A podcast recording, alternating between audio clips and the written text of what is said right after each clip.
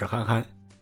近段时间呀，欧陆足坛非常的热闹，特别是今天凌晨起床一看这个新闻呀，就感觉这事又多了。你看啊，欧冠小组赛抽签刚刚结束，欧足联各项最佳的评选结果出来了，再加上转会还剩三四天，各大球队。都在为争得一个世界级的前锋而努力着，还有门迪，曼城的门迪出来凑凑热闹，性侵了，强奸了，然后马上周末联赛又要开打，所以我即兴就做了一首小诗：欧陆足坛热又乱，抽转评选加性侵，联赛还得看英超。红蓝对决，二重奏。我们一项一项来看一看啊。欧冠分组抽签终于是尘埃落定了，可以说是几家欢喜几家愁呀。我们来看看最终的结果吧，看看是不是和我们昨天节目的预测有没有一样的，或者说是特别接近的。我们来看一看最终的分组结果，A 组。是曼城、巴黎圣日耳曼、阿尔毕莱比锡、布鲁日；B 组马竞、利物浦、波尔图和 AC 米兰。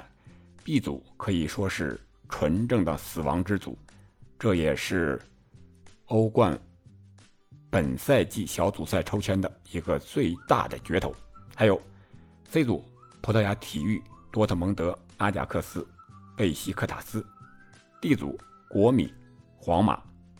矿工、警长、一组拜仁、巴萨、本菲卡、基辅迪纳摩、F、比利亚雷亚尔、曼联、亚特兰大、波尔尼年轻人、G 组里尔、塞维利亚、萨尔茨堡红牛、沃尔夫斯堡、H 组切尔西、尤文、泽尼特、马尔默。我们昨天说了啊，这个。黄、萨、文，在上个赛季对欧足联说是非想要组织欧超联赛，到现在还没有退出，而且上了法庭。我们看一看黄萨人的分组啊，黄萨文的分分组，皇马和国米一个组，巴萨呢？巴萨和拜仁一个组，尤文和切尔西一个组。这可以说是当今足坛。最强的几个队分在一个组了，黄萨文应来那句话了，和欧足联对抗，他不会给你好果子吃，他不会承认你的权威性，我要树立我的权威性。这是一个，还有再看一看昨天节目中我们还提到了，啊，就是英超、意甲、西甲、德甲各有四支球队入选，他是不是？就是上下半区各两支球队呢，我们可以看一下，结果就是这个样子。比如说，多特蒙德啊，他在 C 组，然后拜仁他就在 E 组，就是下半区了，是吧？然后在下半区德甲的联赛，沃尔夫斯堡啊，两支球队，然后啊，阿尔比莱比锡是在 A 组，这是上。啊，上半区，莱比锡、多特蒙德；下半区，拜仁和沃尔夫斯堡。这就是两个队，上下半区各两个队，区别开了，把转播权区别开了，电视机前的观众可以分别来看。意甲也是啊，意甲在上半区的有 B 组的米兰，D 组的国米，啊，下半区的 F 组的亚特兰大，H 组的尤文图斯。啊，就是这个道理，是吧？然后还有英超 A 组的曼城，B 组的利物浦，然后就是下半区，曼联在 F 组，然后切尔西在 H 组也分开了。然后我们我们再来看一看这个西甲，马竞在 B 组，皇马在 D 组上半区，下半区 F 组，比利亚雷亚尔。巴萨一组，啊这就是我们刚才说的，印证了我们昨天说的啊这个情况，确确实实，欧足联也在为他自己这个收益来考虑。然后就是保送球队，我们可以看看是不是有被保送的相对的一个弱队的一个组。我们可以看一下 G 组，里尔、塞维利亚、萨尔茨堡红牛、沃尔夫斯堡，相对来说，塞维利亚稍微强一点，但是塞维利亚是在。联盟杯的时候可能夺得冠军多一点。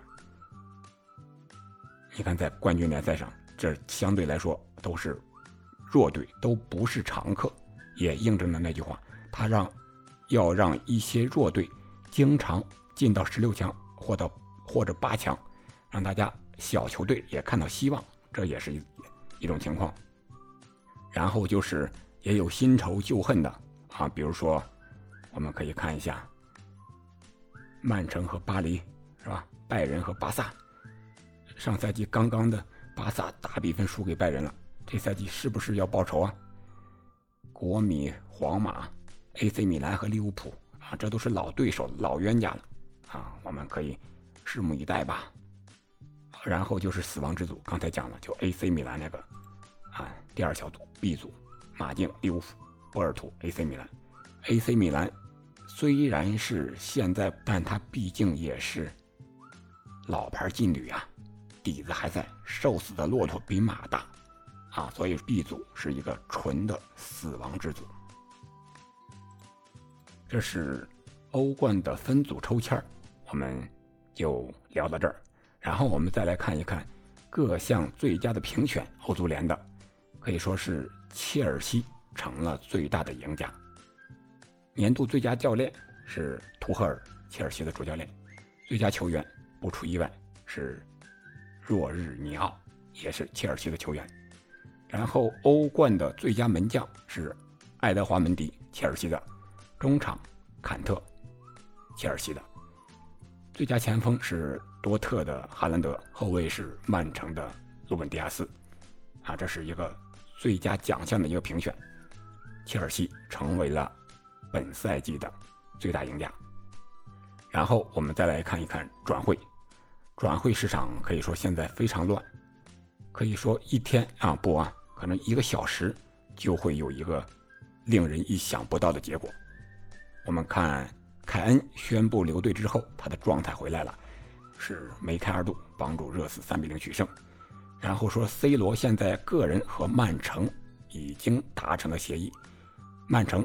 又在和尤文图斯进行接洽谈判了，是这么一个情况。然后是大巴黎接到了皇马对姆巴佩的第二次报价，据说是达到了一点八亿欧元，可能和大巴黎的心底价位有一点差距，但是大巴黎可能也有一些松动了。目前是这么一个情况，然后。如果姆巴佩走了之后，大巴黎会选择谁来当中锋？是莱万还是哈兰德？这个他在一直在考虑之中。但是暗地里也许已经在行动了。然后就是，如果莱万走了之后，拜仁会不会马上签签约哈兰德？这也是一个问题啊。所以说，目前世界上几个顶级的前锋。要来一个非常大的轮换啊！卢卡库，我们英超的第二轮已经看到了，在切尔西即插即即用，非常好使啊！所以说，在英超来讲，在其他联赛，巴黎也好，都需要一个正印的中锋。那么目前的中锋当打之年的，还有未来之星有几个呢？就那么几个，莱万、哈兰德啊，C 罗打中锋。可能不是特别正牌的中锋，但是他的得分、射门、得分能力还是世界一流和顶级的。曼城最需要的就是这样一个抠板机的射手啊，因为斯特林呀、格拉利什啊、德布劳内呀，包括马赫雷斯呀，他们都是能制造机会传球手，但是需要一个终结者。C 罗也许正是曼城所需要的。这是转会最重磅的几几个转会啊，都在这儿了。可能是牵一发而动一亿，一个人动了，可能就是上亿欧元的交易。最后，我们来看一个小新闻：丑闻，曼城后卫门迪爆出了四起强奸和一起的性侵事件啊，这个了解一下就行了。我们接下来再看一看本周末的五大联赛的一些个豪门球队的比赛比赛时间。法甲，我们还是关注一下巴黎圣日耳曼，还是因为梅西。本轮比赛，梅西极有可能出场，球迷朋友们可以在周末重点关注一下大巴黎的这场比赛，看看梅西是首发出场还是替补出场，还有姆巴佩会不会因为转会传闻的影响，在状态上或者说在出场时间上也受到影响。然后我们再来看德甲，德甲是八月二十八日凌晨两点半，多特蒙德对阵霍芬海姆；二十九日的十二点半，晚上的十二点半，拜仁慕尼黑主场迎战柏林赫塔。两支强队都是主场作战，他们肯定想拿下比赛，因为他们目前的在联赛中的积分都不是很好啊。虽然说是刚刚两轮比赛。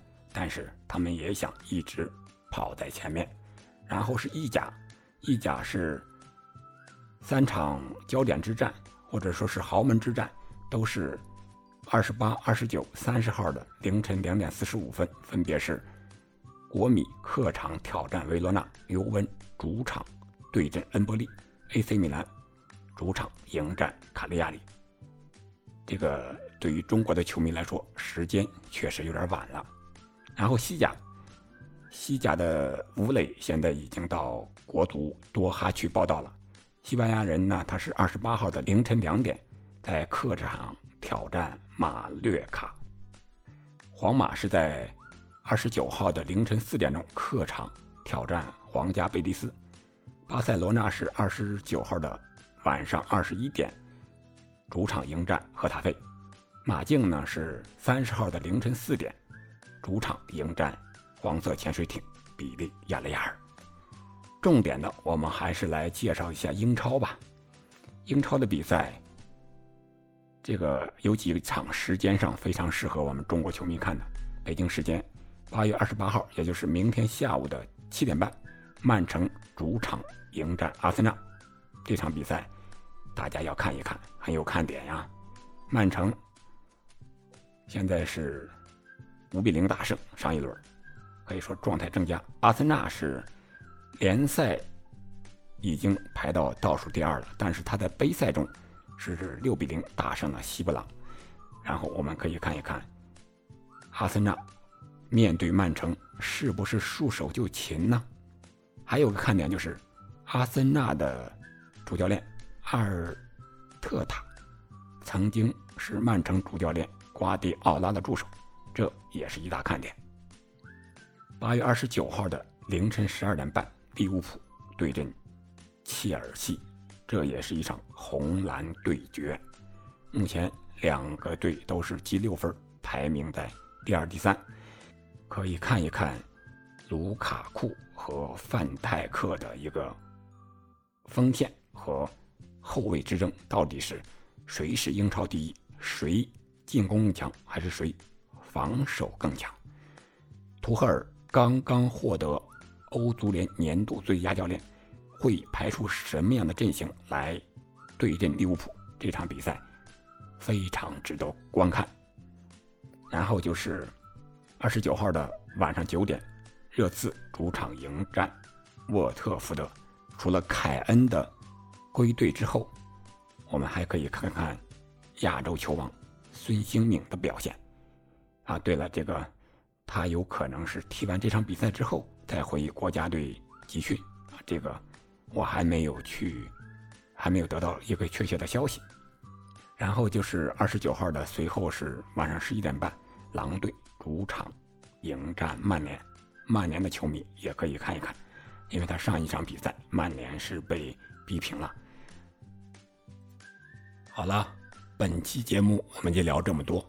如果大家有什么特别想看的比赛，可以在评论区留言和我交流。我们在下一期节目中可以重点的评论两场比赛。憨憨聊球，我们不见不散。